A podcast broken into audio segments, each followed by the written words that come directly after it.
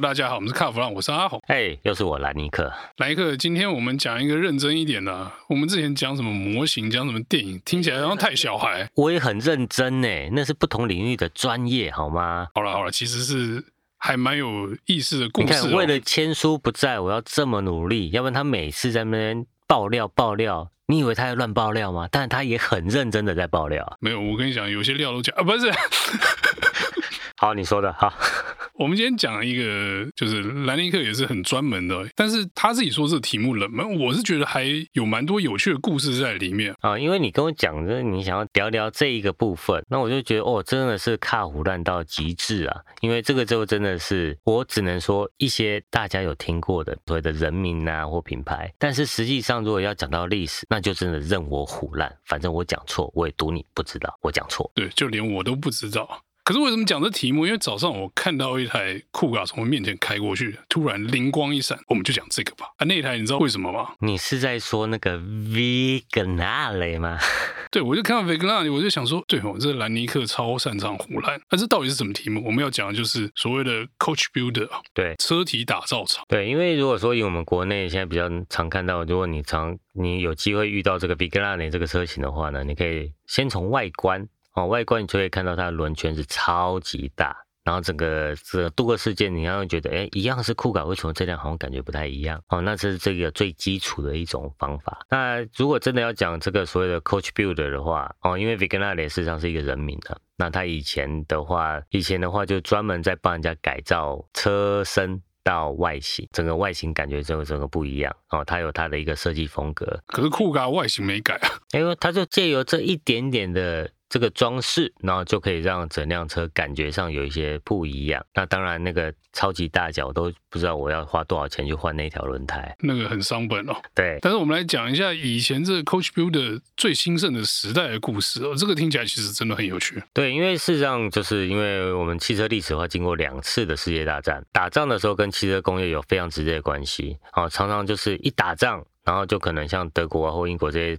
车厂就会被抓去生产军事的，不管你是你要做战车，还是你做引擎，各种飞机引擎，然后甚至做坦克，你的生产线就会被拉去做军事用途。还有很多这种生产线因为被破坏了之后，尤其是一战跟二战之间，那就是这个所谓的有很多人就是因为战争之后突然发大财。那因为一二战之间呢赚到了快钱，哦，很多人赚到快钱就会开始想要重新建立自己的商业帝国，然后就会想要买很多的奢侈品。战争之后就是。是整个经济复苏了之后，这个其实速度是非常快，力道非常强，就有很多的富豪们啊，就会开始把这些奢侈品，把自己家里打造跟皇宫一样。那车子的部分呢，他们就会希望能够打造一辆属于自己规格的车子。啊，这时候呢，就会出现这一种所谓的 Coach build。所谓的 Coach build 呢，就是你先有一辆车子之后，经过后天的改造。然后变成另外一种样子。那个时期呢，哦，就会有很多的，我们可以叫他艺术家啊，很多艺术家会有很多自己的一些创意的一些坚持跟理念啊，所以说他们会在既有的车子上面呢，然后用手工啊打造出他们喜欢的这个外观的一个风格。再来的内装用料，他们就会去寻找各种高级的这种这种用料材质呢，然后把把它设计在车子里面。那就可能就是说，像我们常见到椅子，那过去的话，可能我们都知道，可能有很多的牛皮呀、啊，哦，羊皮之类的。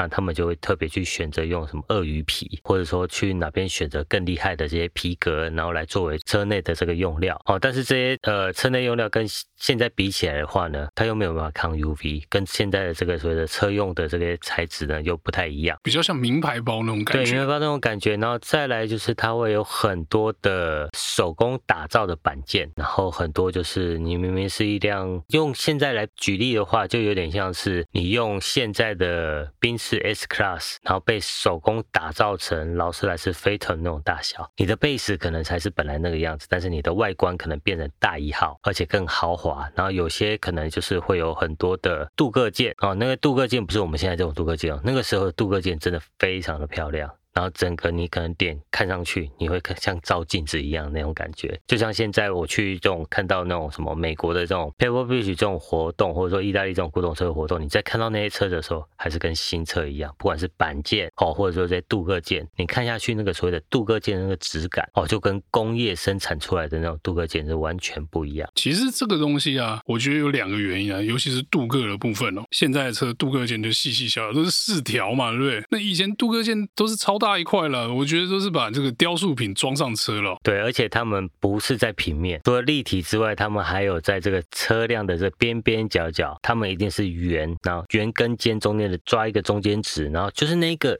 手感，就是他们现在最有价值的部分。哦，所以说现在你看到很多车子啊，就是我们在古董车展看到那些都手工打造出来的那曲线，真的不是现在用这个机器做出来的线条。哦，能够那个所谓的重塑，是不是？还是铃木出来那种感觉？实际上，你看到车子，你就会感觉哇，这真的不是现在工业设计出来的东西。手工敲的跟这种用机器用这个压床冲床冲出来，看起来就是不一样，完全不一样。不过你说镀铬这个东西啊，我觉得从这个战前啊，二战前，其实一直流行到五六零年代都还有啊，甚至到七零都还有一点点。对，那现在看那些车都特别有味道。对，那因为当然除了这个面积之外，那还有就是说镀铬事实上是非常不环保的东西。那所以说现在有、哦那个、对那个，所以说现在受到很多这个环保团体的一些限制跟要求啊，所以说这些用料跟用量。都减少非常多，对啊，制成是有改变，但是呢，我发现一件事情，就是那个镀铬的那个厚度啊，好像跟以前差非常多。然后现在看起来那个视觉感就有差喽。对，差非常多。所以说，我们有时候在看每个时期汽车工业的发展的时候，我们就会看看到这些犹如艺术品般的这些呃这些古董车啊啊，大部分都是出现在这个大概一九三几年到一九五几年，然后因为五几年就战二战后也有一波。然后后来到了这个一九七几年，就进入工业设计的领域了，就开始很多车辆的打造就开始追求量，然后还有就是说生产的流程就开始套用很多呃机械手背就开始加进去，就不是像之前哦完全就是靠一堆人然后把它装起来。敲起来，用木模敲板件这个事情。对，然后那个就等于说，那个时期的车子，虽然说用现在标准来看，可能叫做歪七扭八，但是因为它没有电脑的东西来辅助，机械的东西来辅助。但是你如果看到那个时期的车子是左右对正，那就是工艺品。那那个就真的是所有的金钱，为什么它会特别贵？就是这些人有一些能人异士啊，就是你会很难想象，就是他们那个没有电脑的年代，为什么他们可以打出这样的一个曲线，甚至他们可以计算出。空气力学，然后经过他们的改造之后，动力没有变，你的极速就可以多了几十公里哦。这些都是那个年代他们富豪在追求的。我要豪华的内装，要么我要追求极速，我冲极速，我要我要去开赛车干嘛之类的哦。这些东西就是满足他们的这个虚荣心呐、啊。然后还有就是说我的优越感。哦，所以说他们就会花甚至一倍甚至两倍的价格，然后请专家帮他们的爱车进行重新的打造。哎，可是你刚刚讲到这个工业化，工业化之后，Coach Builder 几乎都死光了。对，那就就是因为工业化了之后，大家都在追求这个所谓的商业化。那如果以现在要让现在的观众比较能够听得懂的话呢，像刚刚我们讲的 Vignale，但是 Vignale 在这个一九五几年那时候也是没没没有几年。但人就过世了，因为意外过世了。那你说现在还有留下来的话，比较知名的大概就是会像 Pina Farina 或者是 Zagato，因为这个东西又可以衍生出来三种面相，一种是我们现在常听到的改装厂，改装厂就是比如说 Take R 啦，然后 AC Shine、Brabus 这些。好，这是外观空力套件，把它模组化，然后动力晶片改下去，这是一种。然后再来，这比较传统的 coach build，就是我动力不变，但是我去改你的内装，改你的外观。那这个就是过去比较知名的，就像 Pininfarina 或者说 Zagato。那 Zagato 又延伸出来，就是他用他的一个风格，然后去少量的生产，可能十辆、十五辆的一些限量车款。那像 Pininfarina 的话，就会开始。接受克制化就一样，就 Coach Bill 精神就是说，只要你有钱，我就满足你。唯一的限制是你的想象力。不过现在真的要让买家掏钱出来去做克制化这件事情，感觉好像也不是那么容易做哦。你看以前大家可以等啊，做一台车做三年五年可以接受啊，可是现在大家都要快。你如果说哎。帮我打一台车，打个五年，可能买家都受不了。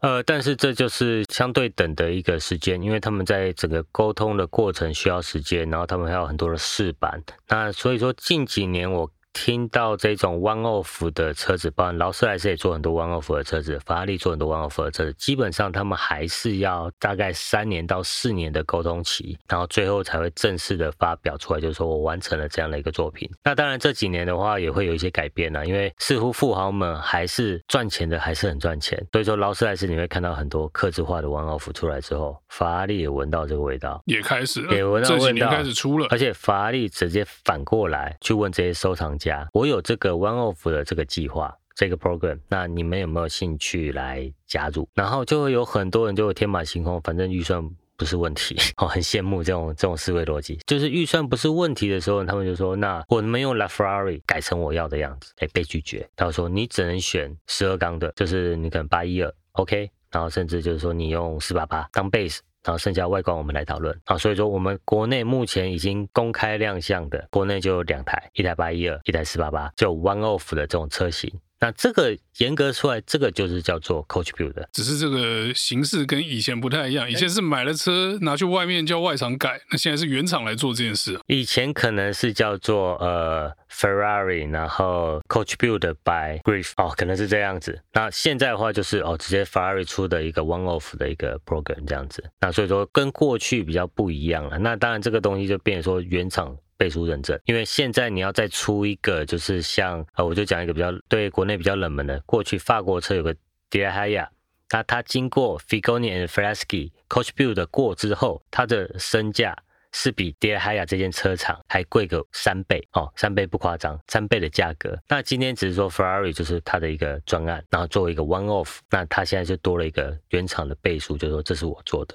那这就跟这个 Zaccato 做出来的那几款。限量作品又有一点不太一样，甚至还有这个 Pininfarina 过去也有专门作为一个富豪改造的这个所谓的 P 五分之四，那也是 Coach Build 的，但是那个又反过来，因为法拉利看到你 Coach Build 出来说，哇，真的太漂亮，我同意你放上我的法拉利 logo，那辆车瞬间现在也是也是身价狂飙。等他人干嘛了，然后车子流出来，大家就会知道那辆车真的会多少会多少价格会成交，身价真的是大家都来。都很好奇呀、啊。我讲一个这个庸俗一点的啦。我们刚才这样聊，我就想说，哎，对啊，以前大家这样改没差嘛，对不对？现在如果我就改一个外观，自己弄一弄，我叫兰尼克帮我打一个叶子板好了。万一不幸我的方向灯不亮，回厂去说，那、啊、我方向灯不亮，可不可以保固？不行，那叶子板不是我们，是兰尼克做的，不保固。对，所以说像这个东西，如果如果这个富豪们有兴趣的话，事实上还是要看帮你 Coach Build 的人怎么做这辆东西。那最近有个另外一个案例的话，大就会是 Enzo Ferrari 的设计师哦，Ken Okuyama 奥山清行，他也开始做自属于自己品牌的这个。超跑或收藏品，那它有一个是用 Lotus 为 base，那另外一个就是用五九九为 base。那很多人就会说，那万一碰到怎么办？外观还真的不知道怎么办，你就要送回去他那边。但是你说其他的零组件，引擎、变速箱都是量产车，它其实没有动过，只有外观的板件很多是手工敲的，那那就没办法，那就是代价。就像就算是原厂，原厂哈，就我刚刚就提到的劳斯莱斯或法拉利的原厂，万一你今天在路上碰到板件了，只有板件没有到车身结构，只有板件。不好意思，你还是只能送回去，重新打造出来。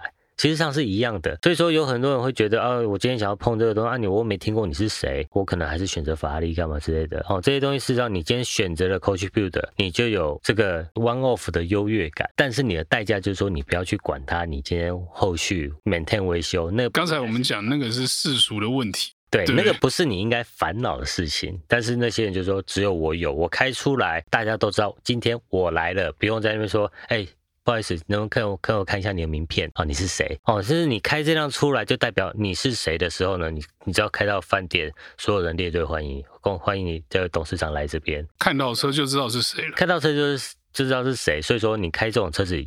世俗的角度，你开这辆车也不能去干坏事啊！你可以去圆山饭店，但不可以去林森北路啊。对，林森北路不能 乱弯小巷子，这样会让人家觉得很奇怪。